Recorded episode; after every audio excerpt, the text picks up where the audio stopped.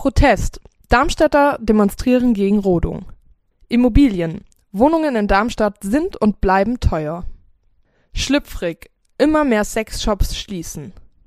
Und wie ein Posting der AfD Darmstadt für Spott im Netz sorgt. Das hört ihr jetzt in der neuen Folge der Station 64.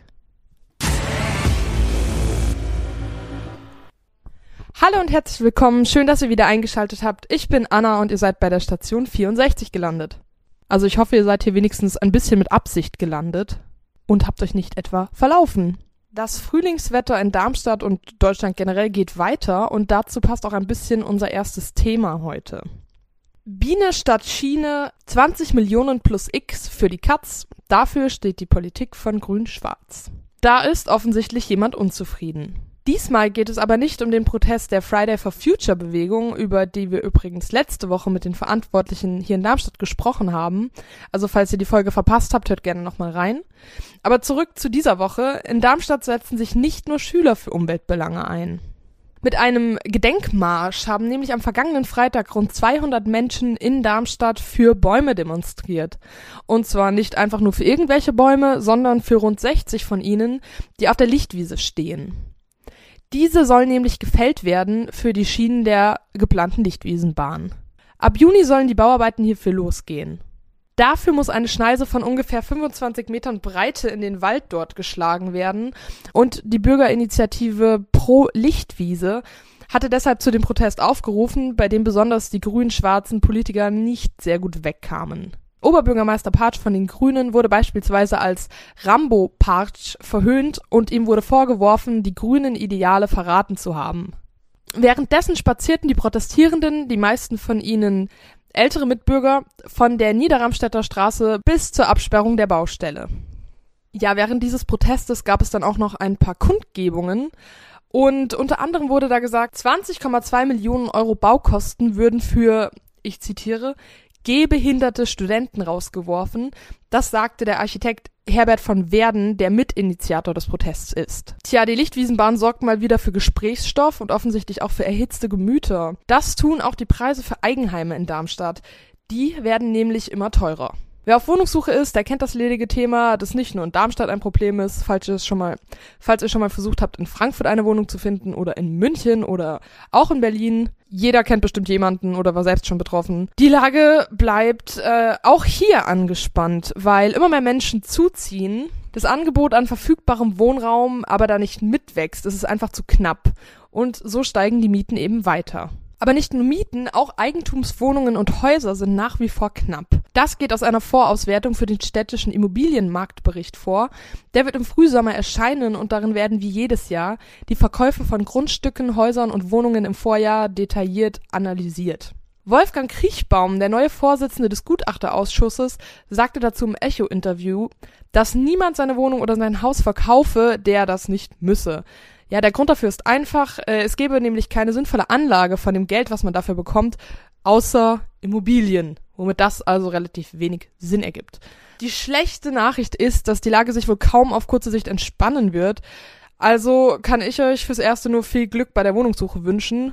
Bleibt am besten da, wo ihr seid und bekommt eure Wohnung besser nicht gekündigt, bekommt keine Kinder, bleibt am besten einfach zu Hause und krallt euch am Schlüssel fest. Äh, heiße Tipps heute in der Station 64 aber mal im Ernst, habt ihr das Problem schon mal gehabt? Also ich kenne zum Beispiel diese typischen Facebook-Anzeigen von Freunden oder Bekannten. Wir suchen seit Wochen eine Wohnung, seit Monaten, Wochen ist ja noch okay, Monaten, Jahre teilweise.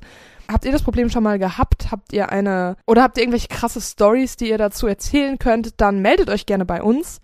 Falls ihr es nicht wisst, ihr erreicht uns unter Facebook, da könnt ihr uns einfach eine Nachricht schreiben oder einen Kommentar oder ihr schreibt eine E-Mail an eol-kontakt@vrm.de.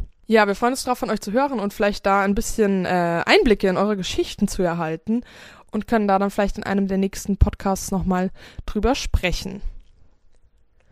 Jetzt kommen wir aber noch zu einem ganz anderen Thema. Alarm, Alarm. Die Sexshops in Südhessen sterben aus. Nicht nur in Südhessen, sondern in ganz Deutschland. Vor einigen Jahren gab es hier in Darmstadt zum Beispiel noch richtig viele davon. Heute sind davon nicht mehr besonders viele übrig. Der Sexshop in der Heidelberger Straße, der zur Orion-Kette gehört, Der Beate Use Shop in Weiterstadt und der Erotikmarkt Vital in Großzimmern gehören zu den letzten Läden in der Region. Die Erotikbranche ist im Wandel und woran das genau liegt, das wird euch in der nächsten Folge dann an Katrin darlegen. Wir scheuen wirklich keine Kosten und Mühen und sind daran, Experten für euch zu finden, mit denen wir da noch ein bisschen detaillierter drüber reden können. Ja, und dann hat die Darmstädter AfD diese Woche noch mit einem Facebook-Kommentar von sich reden gemacht. Vielleicht habt ihr schon mitbekommen, auf der Facebook-Seite der Partei wurde folgender Kommentar gepostet. Zitat. Ihr von der AfD bringt wirklich gute und mutige Beiträge, die man woanders nicht liest. Vor kurzem hat auch die CSU noch so geschrieben. Soweit ist es ja nichts Ungewöhnliches, ein zustimmender Kommentar auf einer Facebook-Seite. Allerdings stammt er in diesem Fall von der AfD selbst. Dafür gab's im Netz viel Spott und Häme. Ja, jetzt fragt man sich natürlich, wie ist das passiert, dass eine Partei ihre eigenen Posts mit Lob kommentiert. Vermutlich, weil jemand vergessen hat, sich vom offiziellen Nutzerprofil der AfD Darmstadt in einen anderen Account einzuloggen, mit dem er dann diesen positiven Kommentar schreiben wollte. Bekannt gemacht hat den Fauxpas die satirische Initiative Hooligans gegen Satzbau und im Netz begannen User dann natürlich damit, auch Unterhaltung mit sich selbst zu beginnen. Die AfD hat den Kommentar mittlerweile übrigens gelöscht. Günter Zabel, der Fraktionsvorsitzende der AfD im Stadtparlament, hat nach eigener Darstellung von dem Wirbel nicht viel mitbekommen. Er hat auf Echo-Anfrage gesagt, ich mache mir nichts aus diesen ganzen sozialen Medien, ich bin mehr so für die politische Arbeit zuständig.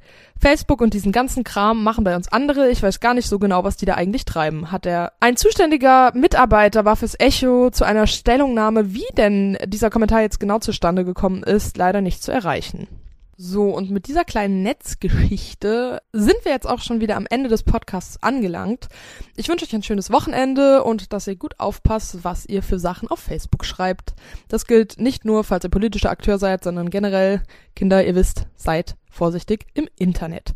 Nächste Woche hört ihr dann wieder meine Kollegin Ann-Kathrin. Ich hoffe, euch hat die Folge gefallen und wir hören uns dann auch beim nächsten Mal wieder. Bis dahin wünsche ich euch ein schönes Wochenende, passt gut auf euch auf, feiert nicht zu wild Fastnacht. Das Wetter soll übrigens nicht besonders toll werden für die Narren unter euch, also ich würde auf jeden Fall einen Regenschirm mitnehmen. Aber vielleicht haben wir ja Glück. So, und das war's dann auch. Schönes Wochenende, danke fürs Zuhören und ciao bis zum nächsten Mal.